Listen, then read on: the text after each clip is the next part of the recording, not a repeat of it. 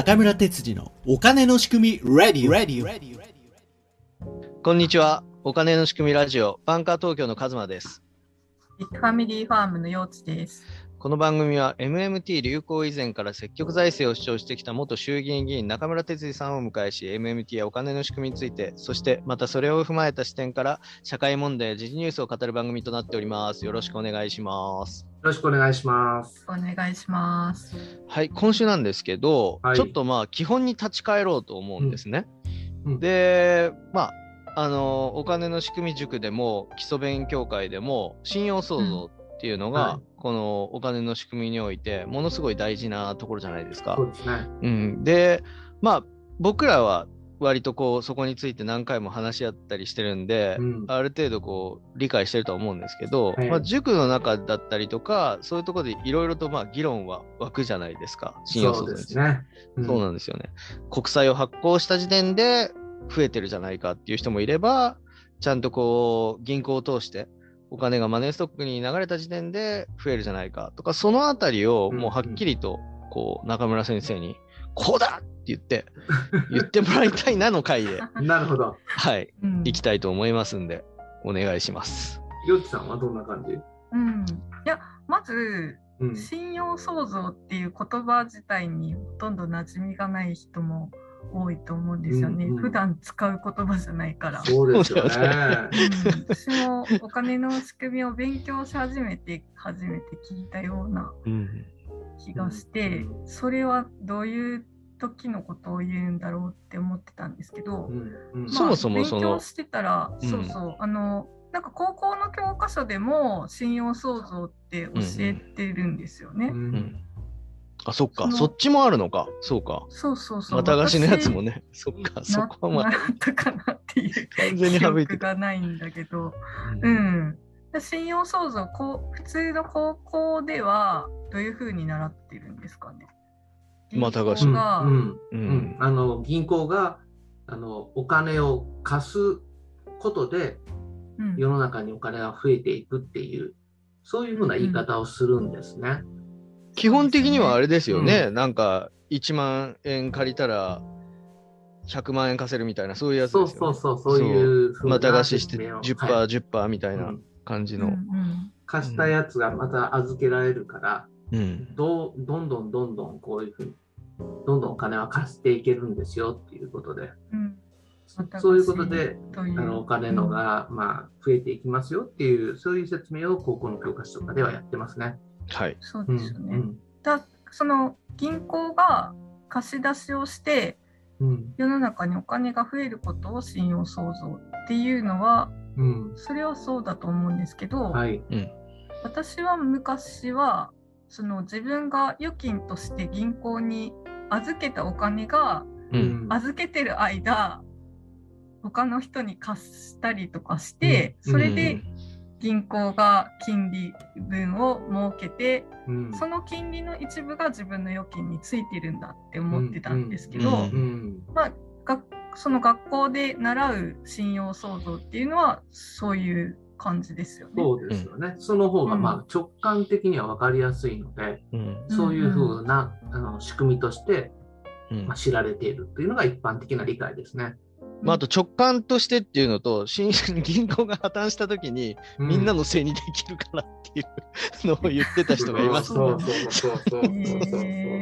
そう。いうこと言ってた M 氏っていう人が、いましたけどでもすごい納得いく話ですよね、そうれですね。うん。実際は本当はそうではなかったっていうそういうことですね。うんうんうんまあ、信用騒動、今、先ほど言葉の話ありましたね。はい。はい定義の話。マネークリエーション。ううんん。で信信用創造、今、マネークリエーションっていう、うん。まあ通貨創造って言った方が、うんひょっとしたら正しいかもしれないんですよ。貨幣創造って言ってる人もいますもんね。はい、そうですね。うんうんうんそうですよねううんんなんで信用って訳したのかなっていう部分は僕結構思うんですけど、それってなんとなくそねの余震があるからっていうので、じゃあそれを考えていくと、ほら、余震しないとお金増えないじゃんみたいな 風で、信用創造ってたなうん。正しい役なんだなっていうか、うん。バレちゃってんじゃんみたいなところあると思うんですけど、うん。うん。うん。そうです、そうです。銀行が予診をする、その人を信じて、えー銀行の債務を発行する。はい。っ。ていう行為が、あー信用相当っていう行行為です。まあ、それで銀行が、まあ、自分の負債を発行する、あのうん債務を発行するというのは、預金を発行するということになりますので、はい。預金っていうのは私たち民間人にとってはお金じゃないですか。はい。だから預金を発行する瞬間に世の中のお金が増える。まあすごい単純な話なんですよ。うん。だからよく銀行がボールペン買うときにもはい。信用創造がされてるのかっていうような論点があるわけですけれども、これはは明確に、えー信用創造がされてるわけです。い。うん。そこってでもなんか、例えば銀行員の給与とかも、はいいろいろとこうぶ話題になるわけですけど、はいそねそれも信用創造ですよね。はい、そうです。そうですよね。まあ、ただじゃあもちろんね、はいもちろんね、銀行が自分の行為に対して現金で払った場合には信用創造起きないですよ。ああ、そっか、預金、そうですよね。預金を増やしてるわけじゃないですもんね。うん。うん。だけど、まあ自分の行員にはね、通帳渡してるでしょ、自分の銀行の。うん、そうですね。ここに振り込まれますよと。うん、それで、うんまあ、そこにサインさせられて、あうんの承諾しましたみたいな感じになって、で、預金として振り込まれるのが普通なので、はい。うん振り込んだ瞬間に信用創造がされるということになります。うーん。でも今マニアックなすっごいマニアックな話になるかもしれないんですけど、はいはい。銀行が持ってる現金っていうのは、うん。えっと、マネタリーベースに入るんでしょうマネタリ銀銀行が持ってる現金ですね。ね。うん。要するに現金で給給与を払った場合に、それを現金銀行が持ってる現金を行員に給料として現金で払った場合もやっぱりマネークリエーションになりませんか？ああ、だからそこなんですよ。あの、うん今おっしゃるマネーストックが増えるっていう意味では、増えるんです。うん。増えますよね。うん、うん、うん。現金で。要は使えないお金から使えるお金になってるわけですからね。うんうん、そういう。使えない現金からというか、うん。うん、だから今まで世の中に出てなかった現金がうん。世の中に出るっていうことになるので、うんマネーストックが増えている。うんう。うんんだからそれはあの、マネーストックが増えてるんですよ。はいはいははいい。うん、ででも、信用創造って一般的に言わないのはなぜかっていうと、うん。うん。日本銀行が発行したお金そのものだから。うーんうん。あの、その通貨発行権が。通貨発行権じゃなくてが発行した預金がマネタリーあマネーサプライに増えたらその時を信用創造っていうってことはいですか、、大体ですよ。ああのそそこの定義が実は論者によって結構あの曖昧な部分もあるんです。うんで、例えばボールペン1本買うのをはい。現金で買った場合は？現金で買った場合は、現銀行が現金で買った場合です、ね。買った場合、そうです。うん自分の持っている現金で支払った場合です、ね。はい。で例えば、うち、うちに、に銀行で飾る壺っていうのをはい買いたいですって言ってきたとして、うんうんうん40万の壺じゃあ銀行が買ってくれます。現金持ってきちゃったっていう場合に、うんこれマネーストック、マネタリーベースから出してるんであれば、マネーストックが40万増えるわけですよね。マネーストック40万増えます。増えますね。でうも、ん信用創造とは定義されない。それを、例えば、うちの口座に、あの、預金として振り込んだ場合は信用創造ですよね。これ明確に。はい。ただ、うん現金の場合はそうはならないんですかね。まあ、そうは言わないってことですね。ああの、一般的にそうは言わない。まあ、そういうふうに定義をすれば入ることになりますけど、そういうふうにっていうのは、マネーストックが増えるという現象のことを一般的に信用創造というと定義をすればそうなります。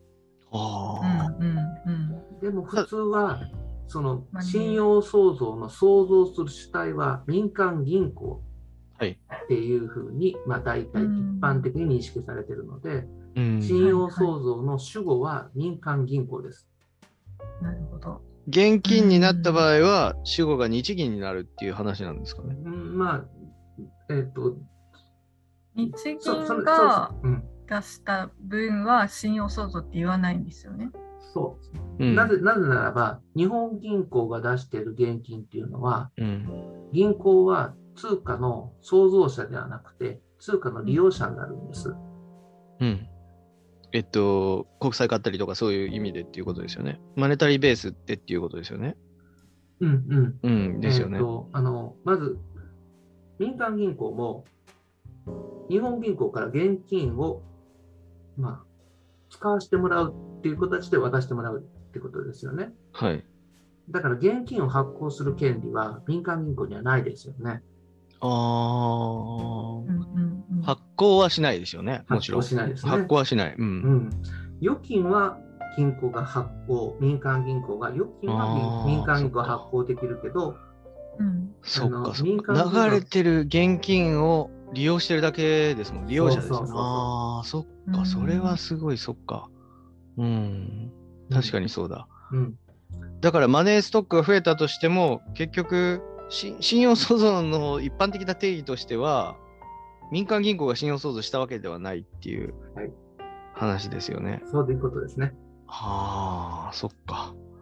ようちさんどうです？ちょっとマニアックな話ですけど、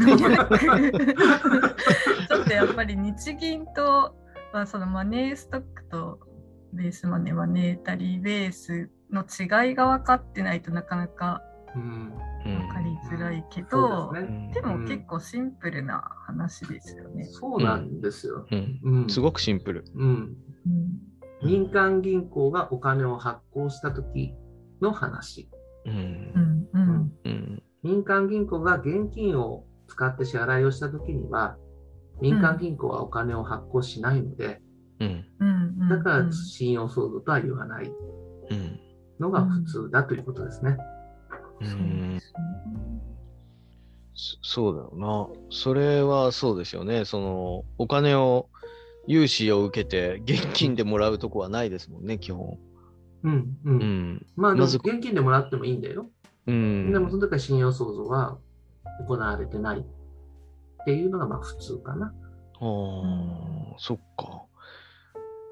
そこはすごい、あれですね。まあ、利用者であるつ銀行が現金を使うのか、それとも、その発行者として民間銀行が預金を発行するのかで、やっぱ変わるっていうところなんですね。そういうことです。はあ。ということは、まあ、銀行員であったり、その、まあ、うちから壺買ったりも、預金を発行してれば、それは要するに信用創造が行われたと。ええううんん、うんで、まあ、結構いろんな人が勘違いするのは、そういうとこですよね。要はその銀行が預金発行してても、そうやってこう余震に対して発行していないと、信用創造とは呼ばないって定義してる人もいるんですけども、うんそういうわけではないですよね。そういうことです。うんわかりました。すごいあのクリアになったと思います。ということで今回は信用創造についてあのちょっと掘り下げてみました。今週もありがとうございました。ありがとうございましたありが。とうございました。最後までご視聴ありがとうございました。感想やご意見、ご質問、こんなテーマで話してほしいというリクエストなど、ホームページのお問い合わせフォームや、ツイッターでハッシュタグお金の仕組みとつけてつぶやいていただけたら幸いです。毎月お金の仕組みズーム勉強会を開催しています。参加は無料です。どなたでもお気軽にご参加ください。スケジュールは中村哲司さんの Twitter でツイートしております。ぜひフォローもよろしくお願いします。